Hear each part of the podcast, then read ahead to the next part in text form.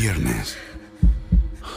Los críticos aclaman que esta es la experiencia para que los cines fueron hechos. A Quiet Place Part 2. Clasificada PG-13. Hola amigos de ADN Barça, bienvenidos a una nueva edición, una edición especial de nuestro podcast. Por fin podemos decir que después del primer título conseguido del Fútbol Club Barcelona, el primer título de la era Ronald Koeman y también el primer título de nuestro podcast, ¿no? El primer título que podemos cubrir del equipo desde que comenzamos a hacer ADN Barça. Así que bueno, una goleada 4 a 0 del Fútbol Club Barcelona ante el Athletic Club de Bilbao que le da ese, ese título que tanto ansiaba la afición del Barça después de un año de sequía que se tuvo la temporada pasada. Hoy junto a Mariana Guzmán y Juan Carlos Villegas vamos a hablar de todo lo que deja este título, ¿no? La alineación, el partido, la goleada, los protagonistas y lo que se dijo, lo que se vio después en la celebración de esta Copa del Rey del 2021. El Barça, que tenía ya dos temporadas seguidas sin poder ganarla, había perdido la final de la Copa del Rey ante el Valencia 2 a 1, precisamente eh, dirigido por Marcelino, y después el año pasado que quedó eliminado ante el Athletic Club de Bilbao precisamente. Así que, eh, ¿cómo estás, Mariana? Que estás allá en Barcelona, se escucharon cohetes, hubo algarabía. ¿Cómo se sintió este primer título del Barça en tanto tiempo? A ver. Hola, Alejandro. Hola, Juan Carlos. Eh, bueno, no sé si es que yo vivo en una, en, una zona muy apagada. Toda mi, mi, algarabía la leo en Twitter, la verdad.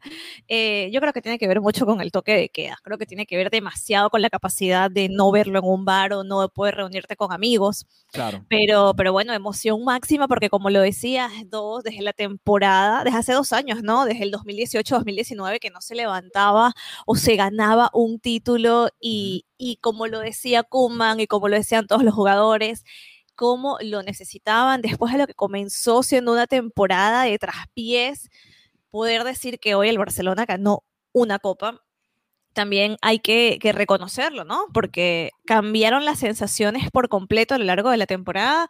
Fue un partidazo del Barça, que, lo vamos a, comentar más a detalle, pero es un partido para, para grabarlo y para verlo unos minutos e-, espectaculares, ¿no? De la segunda parte, que, que, merece la pena, ¿no? Grabar y volver a ver una y otra vez con momentos maravillosos de Leo Messi y de De Jong. Entonces, bueno, la particularidad que 12 jugadores no habían disputado nunca una Copa del Rey y bueno, también la primera Copa del Rey de Griezmann que, que anotó, también por ejemplo de, de, Dest, que es el primer estadounidense en jugar una Copa del Rey. Entonces, bueno, hay, hay cositas, ¿no? Que, que, comentar la noche de hoy, pero yo quiero preguntarle a Juan Carlos y bueno, también a ti Alejandro. ¿Cómo se sienten? Porque mm, aquí venimos a hablar de fútbol y hablamos de Kuman, pero también yo quiero conocer cómo se sienten ustedes que se ponen su camiseta del Barcelona y que lo celebran y que lo sufren y que como lo comentaba Juan Carlos, estabas en un momento en la isla de la decepción. ¿Cómo estás en este momento con esta Copa del Rey ganada? Sí, Alejandro, sí, Mariano, un saludo a todos ustedes y a los amigos de Sports Venezuela. Sí, como les decía fuera de cámaras, que ya... Y de Barça y Conexión Deportiva. Y, de Barça y... Saluda a todos, Juan Carlos. Todo el mundo. Sí, no, y como les decía, que la última vez que hablé con ustedes fue después de la derrota contra el PSG en el Camp Nou. Les decía que estaba en la isla de la decepción y eso obviamente fue cambiando a partir de eso, porque Kuman mostró muy, mejores sensaciones a través del juego del equipo, a través obviamente de los resultados, y, eso se transmitió a hoy. Y una de las cosas que más me gustó de lo que se vio con Kuman hoy fue eso, las sensaciones, sobre todo en el segundo tiempo, porque en el primer tiempo quizás no se encontraron las respuestas, pero en el segundo tiempo fue como un switch. Y se encontraron a Alba, encontraron a Des, Frankie de Jong estuvo de todo campista, y fue volver a ese, no a la isla de la decepción, sino más como una isla de la ilusión. a la isla de ilusión. Mira, yo el, a ver, la temporada pasada fue muy dura porque, a ver, se pierde un título de liga que parecía encaminado hasta que llegó el, parón, o por lo menos parecía que se iba a luchar hasta la última jornada y al final se termina perdiendo por, por muchísimos puntos.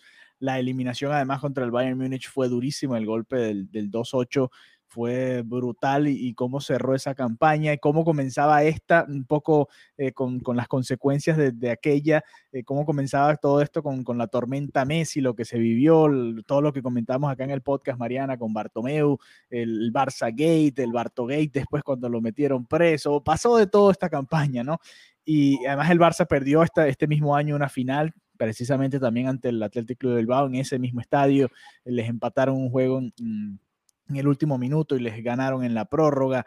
Eh, había sido una, temporada que traía complicación tras complicación, ¿no?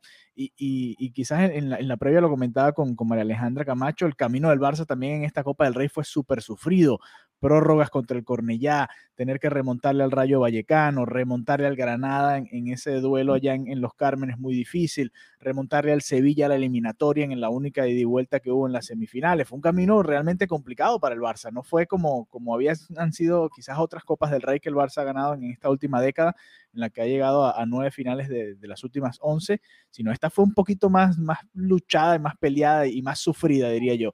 Entonces, bueno, creo que sabe un poquito mejor para el barcelonismo. En, en cuanto al partido, creo que el Barça fue superior todo el encuentro. La verdad no lo sufrió prácticamente en ningún momento. Una que otra escapada de, Williams por ahí, pero la verdad, o, el tiro libre que, casi termina en un remate, o que terminó en un remate que pasó relativamente cerca en el primer tiempo. Pero la verdad el Barça fue, fue muy superior al Atlético Club de Bilbao y, ya sé que vamos a, quizás adentrarnos un poquito más en el, en el partido, pero en general creo que, sabe mucho mejor por todo lo que ha sufrido el, el barcelonismo, ¿no? Además siembra esa ilusión de que se, no solo que se quede Messi, porque una cosa es que se quede Messi por quedarse, sino que se quede Messi y además va, o pareciera que va a tener un equipo competitivo con la plantilla que ya está, con los que se van a recuperar, veíamos a Ansu Fati ahí en la celebración, por ejemplo, y con los que podrían llegar también, que, hay una puerta abierta ahí. Así, así que creo que ese es el sentimiento. Tal cual, muy, muy bien todo lo que, lo que has comentado. También considero que el Barcelona no sufrió en un momento, si bien los primeros minutos no, no llegó, o el primer tiempo no, no fue el, despliegue de goles que vimos. Hubo un dominio, una posesión absoluta y se veía asfixiado al, al Atlético de Bilbao, que la verdad pensé que, que, iba a ser un partido mucho más complicado de lo que terminó siendo. No sé si, si también tenían como eso en la mente. Yo ah, pensaba que iba a haber un resultado más cerrado.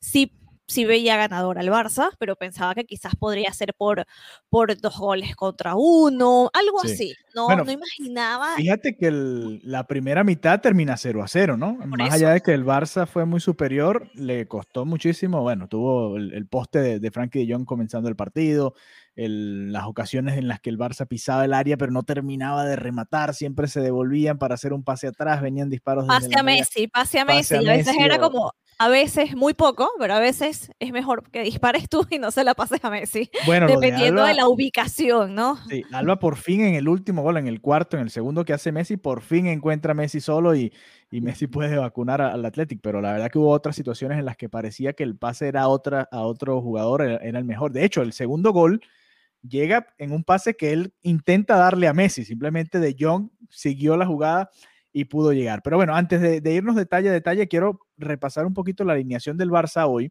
porque lo comentábamos en la previa, incluso en, el episodio anterior que hicimos Mariana después del clásico, que esperábamos ver hoy, ¿no? Y yo te decía que yo quería ver a la alineación que, jugó en París, tú me hablabas de, otras opciones y fíjate que jugó Piqué, eh, fue titular Piqué, no estuvo Araujo, mantuvo a Mingueza, mantuvo al Lenglet, que eran dos de las dudas, no trajo a Frankie de Jong hacia, hacia la defensa, sino lo mantuvo en el mediocampo, volvió Griezmann a la titular y sentó a Usman Dembélé, así que hubo eh, ciertas sorpresas en ese once inicial, ¿no? ¿Cómo, cómo lo, ¿Cómo lo viste tú, Mariana?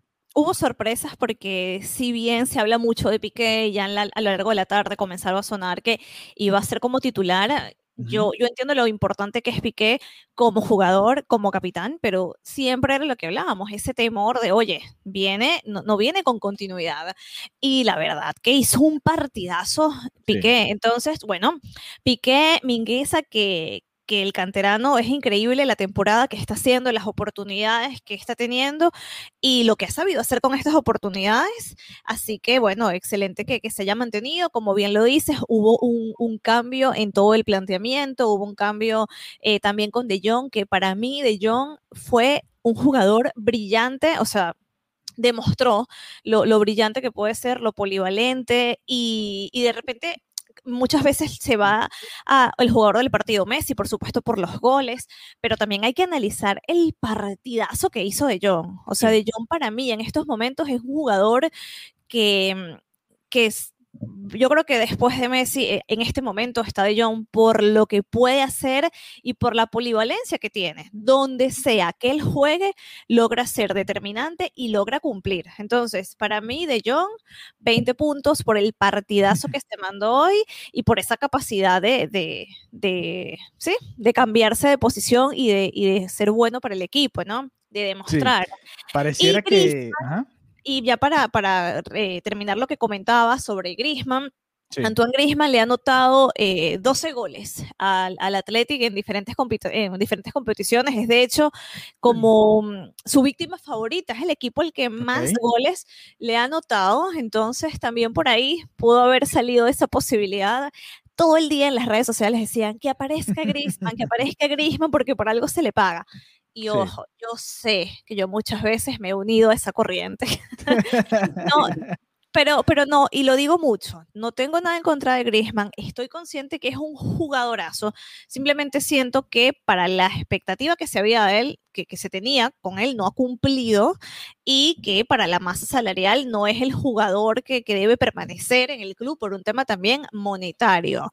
Nunca he cuestionado la, lo, lo, valioso que es, es un jugador que, que gana un mundial, o sea, eso tiene eh, eso lo pone automáticamente en otro nivel. Nunca he cuestionado el, nivel de su fútbol, pero igual, o sea, muy bien este, este gol. Igual no creo que, esto cambie lo que será el futuro del francés en el club. Te dejo hablar, Juan Carlos, porque si no me encadeno. Sí, vamos con, por, por tema, ¿no? Quiero hablar primero lo de lo de John, que creo que merece un, un espacio aparte, porque Tú bien lo decías, Mariana, participa en el primer gol, mete el centro con el que Griezmann termina definiendo. Después, en las dos otras jugadas, bueno, anota el segundo gol, por supuesto, y después la jugada que se arma con Messi para el tercer gol es espectacular, devolviéndole la pared en un par de ocasiones para, para dar, bueno, no sé si le darán la asistencia. Se parece aquella asistencia de Busquets en el, en el clásico de Champions, ¿no? Que le deja la pelota ya a Messi, Messi se dribla a 5 y, termina anotando el gol. Pero bueno, aquí De Jong lo, lo, pone en el área a Messi, Messi termina eh, driblando a uno de los defensores y termina marcando hacia el segundo poste un, golazo, el tercero del Barça que ya terminaba de definir la final. Pero el partido de De Jong, Juan, eh, lo, lo clave que es en el funcionamiento de este equipo, porque aparece por todos lados, ¿no? Cuéntanos todos los detalles que viste del juego del holandés. Ok, quiero empezar por el primer tiempo, porque sobre todo por la banda derecha, creo que nunca hubo profundidad ni Mingueza ni Des necesariamente tienen un buen uno contra uno. Sí, siempre se frenaban, ¿no? Les costaba superarlos. Sí, porque no son un extremo, es un lateral y por lo general pasa lo mismo que con Alba por izquierda. Está para llegar, no para estar. O sea, no está para llegar de uno contra uno, sino llegar en velocidad, ganar por velocidad, por carrera. Sorprender por ahí, sí. Sorprender, exactamente, como dice, sí. Entonces, después del primer tiempo, cuando Mingueza subía, pero no hacía nada, era lo mismo que hacía Griezmann cuando jugaba de extremo izquierdo con, cuando estaba Suárez, que era recibir el balón, pasar para pasársela a Alba y después Alba se la volvió a él y después él se la volvió otra vez a quien, estuviese en el medio.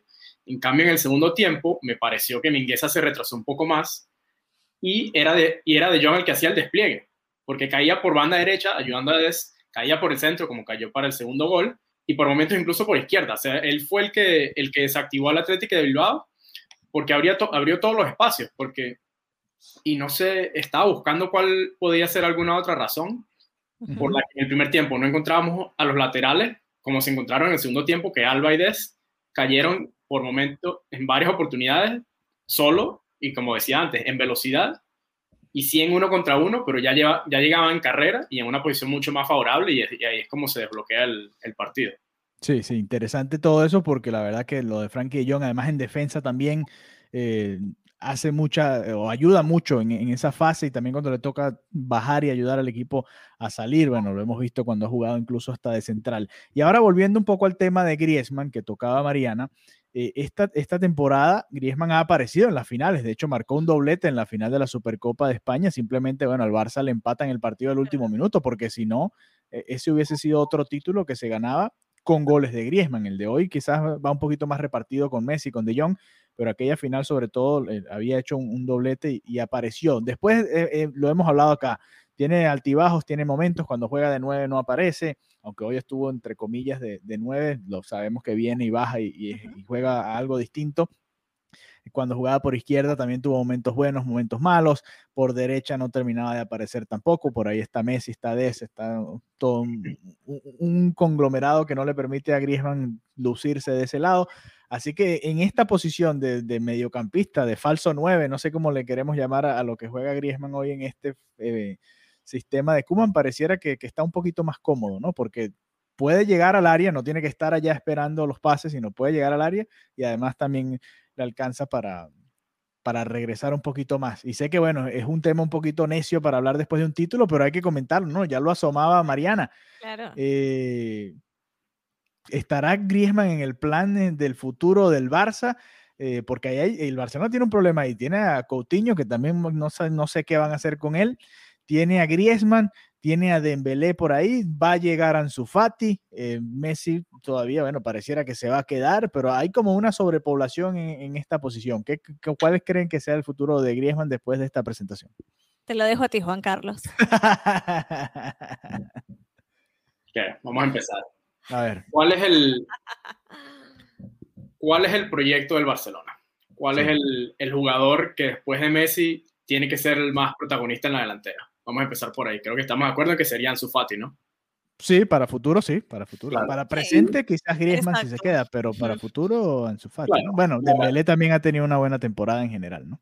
Exacto. ¿Y a quién, de quién se habla o se ha hablado toda esta, todo este año y se va a seguir hablando por todo el verano hasta que se cierre el mercado de fichajes? De Erling Haaland. Erling Haaland. Están incluso con solo Ansu Fati sano si, nos quedamos en este, en este esquema con dos delanteros, sí. creo que Griezmann estaría compitiendo con Dembélé y con Ansu Fati. Y honestamente, si Fati está, eh, está bien, no creo que Griezmann le vaya a ganar la posición. Sí. Incluso si se juega un 4-3-3, Griezmann no es extremo. Y volvemos al mismo problema. Dembélé es mucho mejor extremo derecho que Griezmann porque es extremo. Claro. Mucho mejor extremo izquierdo. Incluso pudiendo ser delantero, pero con Messi de falso 9 no hace falta. Sí. Y si agregamos eso, un 4-3-3, si traes a Haaland, creo que no tiene sentido tenerlo a él y a, y a Griezmann de la, otra vez de extremo izquierdo, con Messi de nuevo cayendo hacia atrás. No, no tiene sentido. En todo caso, tendrías que poner a Griezmann en el mediocampo, ¿no? De sí, y además, si quieres hacer fichajes, que creo que es la, la, la apuesta de, de no Guardiola, de la Porta, tienes que deshacerte de la masa salarial. ¿Y cuál es el segundo jugador que cobra después de Messi? Ahora es Es que por eso mismo, partiendo de la premisa de que para que pueda llegar Haaland, si llegase a suceder, que, que, es complicado en este momento, tendría que salir Griezmann y unos más. Entonces ya por eso, ya ni siquiera hay que ir a la pizarra para entender que es incompatible que, este, que estos dos jugadores compartan vestuario en el Barça. Y es que incluso sin llegar a Haaland. Mm, exacto. Ya está difícil. Ya está. Sí, sí, sí. Además se suma Pedri ahí que también ha, ganado minutos en el medio campo, ¿no? Y, bueno, y todos los jóvenes que... Qué bueno es Pedri, qué, qué bueno, qué bueno es Pedri y qué bueno que hayas tocado esto porque em, lo mejor que le ha podido pasar al Barcelona esta temporada son precisamente los jóvenes, ¿no?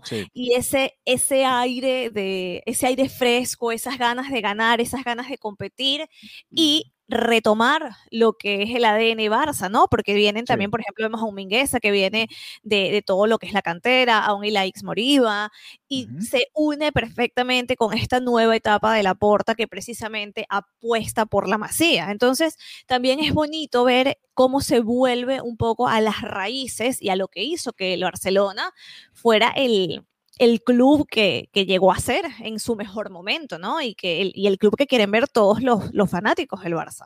Sí, ahí la pregunta es, ¿qué van a hacer ahora, no? Si van a seguir en... Porque, a ver, eh, quizás Pedri sí fue una apuesta de Kuman, creo que desde el primer momento en el que lo vimos titular los primeros partidos, sobre todo cuando Coutinho se lesiona, que Pedri termina tomando esa posición y no la soltó más nunca.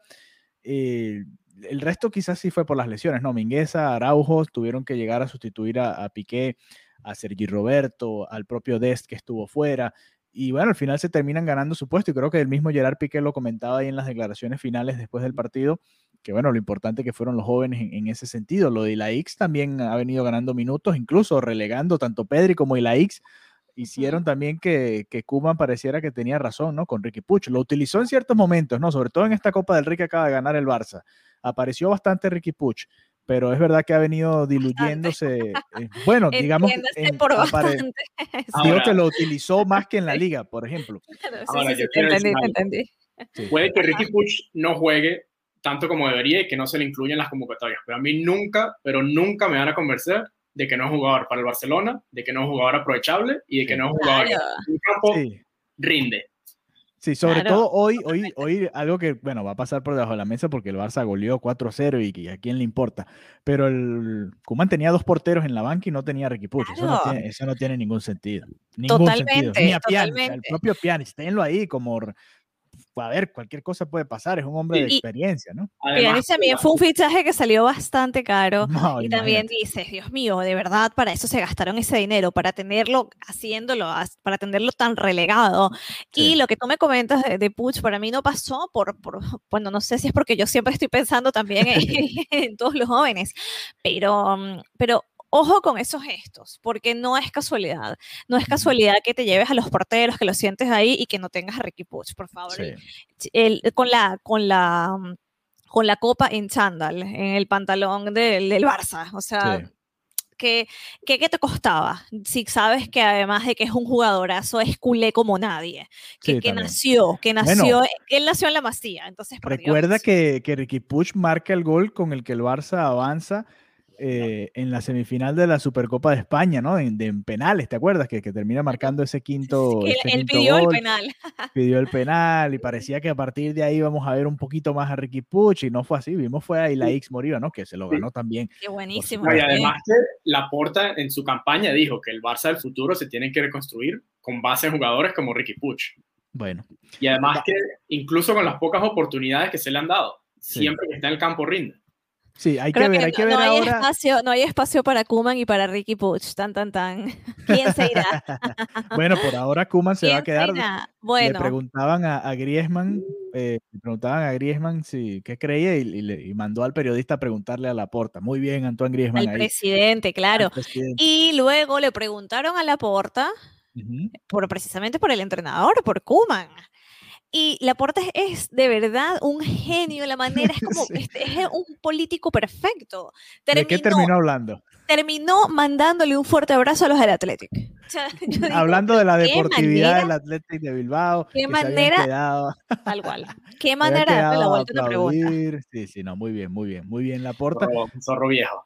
Mira, yo creo que totalmente, pero bueno, ahí está muy claro que no, está muy claro lo, que siente eh, la porta sobre Kuman. De hecho, le preguntaban en la rueda de prensa previo a esta final si le preguntaban a Kuman si él quería que la porta de alguna manera lo reivindicara, que dijera en público, oye, continúa siendo parte del proyecto. Él obviamente dijo que, que no lo necesitaba, que él contaba con el apoyo del presidente, pero sí es algo que hace muchísimo, muchísimo ruido aquí en Barcelona, el hecho de que no ha habido ese apoyo más allá de lo protocolar, ¿no? más allá del que es el que dirige el timón a día de hoy de tu equipo, pero no ha habido esa confianza de cara al futuro y es porque ya hemos escuchado desde la campaña los nombres y el proyecto que tiene en mente la porta. Así que, bueno, te digo, no hay espacio para Puch y para Laporta. Ya si Laporta nombró a Puch, ya veremos para entonces. Para, eh, para Kuma, ¿no? Perdón, para Kuma.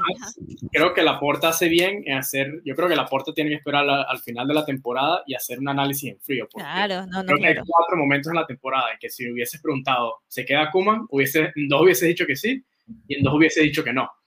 En diciembre hubiese dicho, no se queda, no hay manera de que se pueda quedar, estamos cuartos, estamos bla, bla, bla y después viene esa seguilla de partidos ganados. ¿Qué decimos? Claro, Kuman se tiene que quedar, por Dios, le dio la vuelta al timón, y el equipo se ve bien, juega bien, gana. Y después, ¿qué pasa? Perdemos contra París, un juego terrible. ¿Y qué decimos? ¿Cómo se va a quedar Kuman después de eso? El equipo no juega bien, no le dieron un baño táctico, no hizo, no tiene nada, ¿cómo, se, cómo se va a quedar aquí en Barcelona? Y después encuentra el 3-5-2, le gana en Sevilla, da una muy buena imagen en París y tiene otra seguidilla de buenos resultados. ¿Y qué decimos? No, Kuman, ¿cómo no se va a quedar? Si tiene los resultados, si tiene el juego, si ya encontró el sistema. Entonces creo que la porta tiene que pasar de, esos, de esa montaña rusa y hacer un análisis en frío. Porque además, que incluso si se queda Kuman, él es un, él es un entrenador que vino con la junta pasada. Y Kuman al final del día tiene que decidir cuál es su proyecto. Claro. Claro. Sí, es interesante porque creo que todos hemos pasado por ese tren que, comentaba Juan, ¿no? Eh, las subidas con, con y las bajadas, sobre todo al comienzo de la temporada en el que el Barça estuvo por cierto tiempo más cerca del descenso que de, la Champions, por ejemplo. Muy lejos, muy, muy lejos de, de, donde debía estar el Barça. De hecho, parecía imposible que el Barcelona fuese a, a luchar por el título como lo va a hacer en las últimas ocho jornadas de la liga. Y después llegó aquel subidón que quizás bajó un poco con lo del PSG que ya comentaba Juan y con la derrota en el clásico también que, que puso un poco los pies en la tierra para el barcelonismo. Pero es interesante, yo creo que Kuman va a continuar, más allá, incluso creo que iba a continuar más allá de si perdía esta final o no, porque eh, ha podido conseguir el equipo con lo que ha tenido y además ha tenido lesiones, ha, ha vivido momentos complicados en, en la campaña.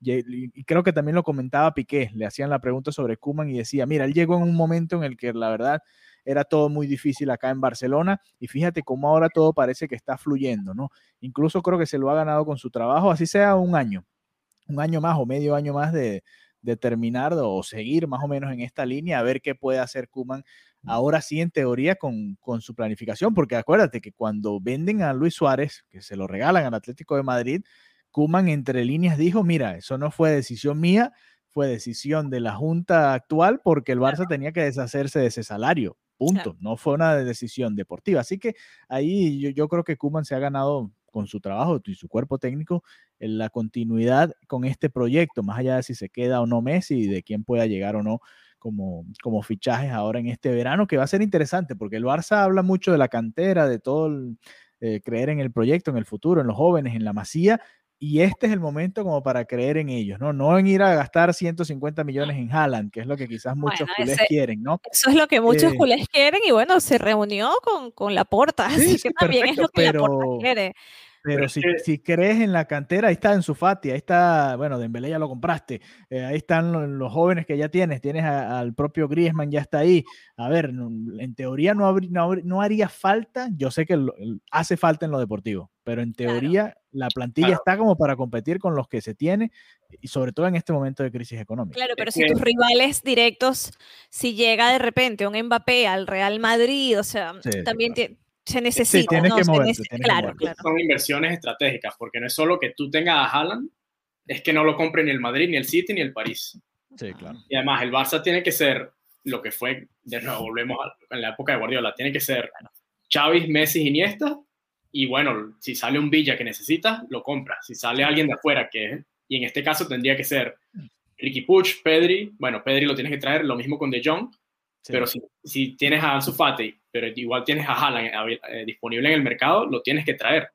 Sí, hay que recordar que, el, que ese Barça, se habla mucho de la cantera, pero ese Barça del, del que, que, nos encantó, tuvo en su momento a Thierry Henry, tuvo también a Villa, tuvo a Eto'o, tuvo a Zlatan Ibrahimovic, todos estos fueron comprados, ninguno creció ahí en, el Can Barça, ¿no? Eh, Neymar llegó después para la siguiente era, Suárez, eh, esto, todos los dos Barças que han ganado el triplete lo han hecho también a punta de fichajes, ¿no? No todo ha sido eh, cantera, también llegó Rakitic, llegaron eh, jugadores importantes, Dani Alves en su momento también fue un fichaje. Si nos, fijamos, una posición en particular que el Barça creo que nunca ha podido desarrollar o no lo ha hecho, ha sido el 9. Sí. Y puede ser que específicamente en este caso, cuando Haaland está disponible, si, eh, si encaja dentro de los planes de la directiva del club, creo que lo tienes que traer Ahora, no puedes traer a Haaland teniendo a Coutinho, a, a Pjanic, a Brightboy y a Griezmann. Creo que esos cuatro tienen que salir. Sí, claro, eh, eh, es cierto lo, lo, que, lo que dicen ambos y también hay que acotar que la Masía más que todo forma jugadores en la mitad del campo, ¿no? Sí. Entonces también eso es un punto que hay que, destacar de cara a analizar los, los fichajes, pero, pero bueno, yo creo que las piezas se tienen que mover para, para traer, y, y creo que se hará así, para traer a Haaland, y yo no estoy tan segura de la continuidad de Kuman independientemente de que tenga buenos resultados, pero bueno, como ya lo dicen, esto es una montaña rusa y esto es un proyecto de la porta, así que hay que ver qué, qué, pasa, pero yo en este a día de hoy, y no lo digo por malos resultados, ha sido, le ha sabido dar la vuelta al Barça, pero, pero creo que puede no encajar en lo que, en lo que la porta tenga en mente. Ya ya el tiempo, en unos meses, nos dirá quién, quién tiene la razón. y quiero asomar algo aquí rapidito, a ver qué empiezan ustedes. Porque además hablando de lo mismo, de lo que la Laporta tiene que hacer el proyecto el suyo, en este mismo verano, o el, el, verano que, que, vamos a entrar ahorita, se tiene que hacer una inversión estratégica y se tiene que hacer una decisión de cuál va a ser el plan a seis años. Con la temporada que está haciendo Xavi en Qatar, ya con experiencia acumulada y con ese coqueteo que se ha tenido ya en los últimos dos años, ¿creen que es posible? Hmm. ¿Vas tú? ¿Vas tú? No, yo creo que no. Yo creo que no. Ya pasó el momento, diría yo. Según fuentes, según fuentes, según fuentes cercanas a la porta, no hay un interés de su parte en que llegue directamente a ser el, director técnico del primer equipo. Eh, se piensa en otros nombres muy por, delante de él. Se piensa que lo ideal sería que trabajara en, la parte formativa, en el fútbol base y que de ahí saltara. Y, y a día de hoy no parece que para la porta no es el interés tenerlo. ¿Cuáles serían las, personas que manejan que maneja la porta, además de Kuman? No sé, no, no, no me gusta repetir nombres porque después, pero eh, sí se hablan de, dos nombres que suenan mucho y, y que no es una opción por ahora eh, traerlo. Sí, yo creo que va a haber, si quizás si hubiese terminado esta temporada sin títulos y todo mal, quizás podías arrancar todo de raíz y bueno, empezamos con un nuevo proyecto con, con Xavi o con el que estuviese disponible y que quisiera traer eh, la porta, pero creo que ahora ya no, no es el momento. Además, Xavi está muy joven y todavía puede, puede seguir dando un, par de vueltas más antes de llegar al, al, Barça. Y ese momento todos creo que todos sabemos que va a llegar. Así como Xavi va a ser entrenador, Piqué va a ser el presidente en algún momento. todo, todo ese tipo de cosas. Creo que no, sí, sí, eso lo, eso lo, vamos a tener ahí en, en, algún momento en el futuro, ¿no? Eh, pero bueno, antes de cerrar el, este, esta edición especial de ADN Barça, eh, quiero también ver hacia el futuro cercano, ¿no? Porque quedan ocho jornadas del, de la liga, ¿no? Y, esto puede ser un, un, envión anímico de cara al, al, cierre de la temporada. El Barça no depende de sí mismo, depende de un tropezón del Real Madrid, porque si, si es nada más contra el Atlético, sí podría superarlo nada más ganándole ese partido directo, pero se viene un cierre interesante de la temporada. ¿Cómo lo ven? ¿Cómo ven eh, tanto al Barça, al Real Madrid y al Atlético ya de cara al cierre, estas últimas ocho jornadas que, van a terminar de disputar? A ver, sin duda esto es, eh, como dicen aquí, un subidón. para, el, para el Barcelona y, creo que es una motivación muy grande, lo, lo comenté también en el episodio anterior de ADN Barça, el Real Madrid también va a estar muy, eh, está como tiene otra competición, ¿no? Que, siempre es la que es primordial para ellos, que es la Champions League, y creo que eso también puede desviar un poquito y también las bajas y todas las cosas que está sufriendo el Real Madrid, hay que comentarla. Entonces, también en el momento de apostar en qué partido usas a tus mejores, creo que saldrán a, competir más que todo en, en Champions League. Entonces, eh, sí, hay posibilidades reales de, que esta liga también la, pudiera alcanzar el, el, Barça, siempre y cuando el Atlético continúe tropezando o, siga en esos tropiezos. Por cierto, si escriben Fútbol Club Barcelona en Google, salen fueguitos artificiales.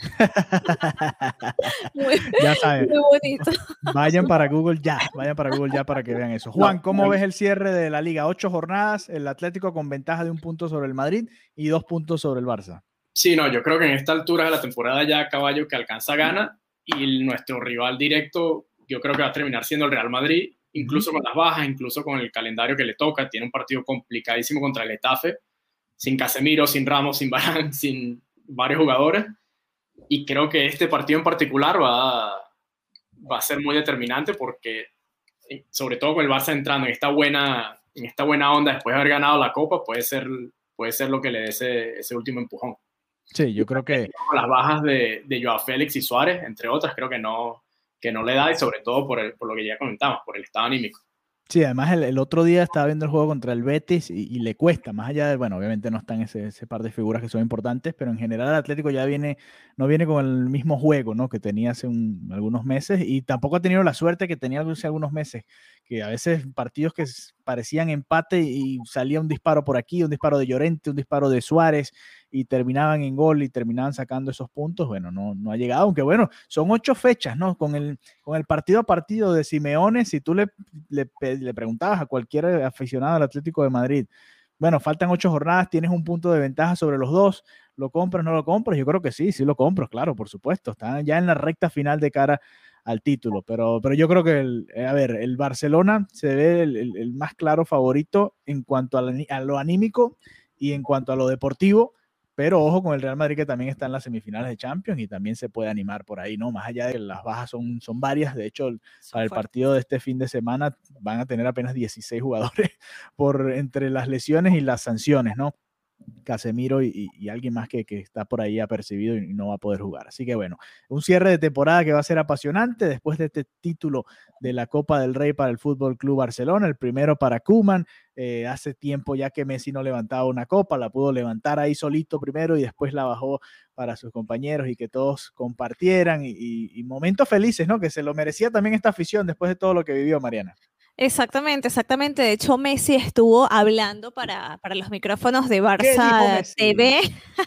lo, lo, reposteamos aquí en la, en la cuenta de ADN Barça. Ya te digo, Leo Messi dijo, es muy especial ser el capitán de este club y de este equipo. Siempre es lindo levantar un título. Este grupo merecía una alegría. Las palabras del capitán, que por cierto aquí en Señal Abierta decían, ahí viene Leo Messi, y no, solamente declaró a, a Barça TV. Yo creo que para evitar la pregunta, ¿te quedas? ¿Estás feliz? ¿Te vas a quedar? La pregunta que le hicieron a cada jugador del Barcelona que hablaba, incluyendo por supuesto a Laporta, por la continuidad de Leo Messi. Laporta decía que es un jugador por supuesto fundamental, que no dudaba. Lo leo, leo lo que dijo Laporta. Messi es un jugador de club muy arraigado al Barça, estoy convencido de que desea quedarse, es lo que más deseamos. Hoy ha hecho una exhibición de fútbol. Le preguntaban, bueno, pero hay conversaciones adelantadas, una pista, y dijo que, que no, que la pista era celebrar el día de hoy. Entonces, yo, mm, yo sí veo a Messi un poquito más cercano, con un pie más adentro que afuera, así que ya, ya veremos. Desde hace un tiempo, incluso en las remontadas que comentábamos aquí de, esta propia Copa del Rey, lo veíamos, ¿no? Un Messi un poquito más, más conectado con, con el grupo. Desde que ganó la porta, lo veo más, más a gusto, si te soy sincera. Desde que renunció Bartomeu, quizás, un poquito antes. Sí, desde la moción de censura. Que por cierto, Bartomeu estaba invitado hoy y declinó porque de, resto estaban todos los otros candidatos y tal. Él armó esta plantilla de alguna manera, ¿no? Así que este título también va en parte. la, la, destruyó y la desarmó también, pero bueno, también, también se, se, merece ahí su, también se merece ahí su mención. Saludos a, Joseph Bartomeu, que siempre escucha también ADN Barça. Así que bueno, eh, nada, primer título para el Fútbol Club Barcelona en la era Kuman, primer título que seguimos acá de un poquito más ADN de cerca. Barça. En ADN Barça, y por supuesto se lo regalamos a todos ustedes que nos han seguido a lo largo de esta campaña, incluso desde la temporada anterior, desde aquel clásico que, que hicimos acá, este primer programa de ADN Barça. Y bueno, ahora seguir disfrutando del resto de la temporada regular, Mariana. Y hay algo muy importante que creo que no hemos comentado, y es que las copas las levanta Messi cuando se afeita. Vean las fotos. Vean las fotos. Hubo, hubo cambio de look para Messi para esta final, es verdad. Y un último comentario antes de irnos, además, sobre todo pensando en la campaña de la misma pasión, es felicitar a, la, a las muchachas del, fútbol femenino porque le son una planadora, son increíbles. Yo lo dejé 9 a 0. ¿Cómo quedó 9 a 0? 9 a 0. Bueno, tuve la oportunidad de ir hoy al, al estadio Johan Cruyff. Estuve hoy en el, en el Johan Cruyff, eh, que además tuve la emoción de ver público, por supuesto, con todas las distancias, con mascarillas, pero público que cambió por completo con cantos, con aplausos, el sentido del partido. Y, mm, y sí, el, Barcelona femenino no tiene rival, la verdad, básicamente nueve goles por cero, hubo dos goles en propia puerta, me sentí muy mal porque ya, ya en un punto es como ya paren, pobre, pobres niñas contra el Deportivo, pero, mm, pero no, de verdad el, el Fútbol Club Barcelona es un equipo espectacular, es un equipo que, que está por un, unos escalones, ¿no? Por encima de, del resto de, de, de, los equipos o de la mayoría de los equipos de la primera Iberdrola, es una las chicas del Deportivo de verdad jugaron bien. Lo que pasa es que es un aplanador el Barcelona. O sea, la gente ve el resultado y, pareciera, bueno, ¿y, dónde estaba el otro equipo? Me comentaban por, el, por, el, por las redes. Y, jugaron, pero lo que pasa es que estas son las cosas que pasan cuando te enfrentas a, unas, a un equipazo como, como el Barça. Entonces, nada, eh, nueve goles por cero. Increíble. Eh, hat-trick de de Alesia Putellas, dos goles de Jenny Hermoso, uno de penal, más los dos goles en propia puerta. Increíble eh, la, jornada de hoy, así que Jornada perfecta para el Barcelona. Día redondo, exactamente, día redondo para el Barcelona un día redondo y bueno, así cerramos entonces nosotros esta edición especial de ADN Barça. Recuerden que si nos quieren ver por video lo pueden hacer a través del canal de YouTube de Conexión Deportiva. También visiten cdeportiva.com para que lean los trabajos ahí de Mariana Guzmán y, toda la, cobertura que hacen de la liga, no solo del Barça, sino también de la liga y del fútbol europeo en general. Muchas gracias por habernos acompañado Juan, Mariana y nos reencontramos pronto nuevamente acá en ADN Barça. Hasta la próxima. disfrutar del título. Viernes. Los críticos aclaman que A Quiet Place Part 2 es la experiencia para que los cines fueron hechos. A Quiet Place Part 2, clasificada PG-13.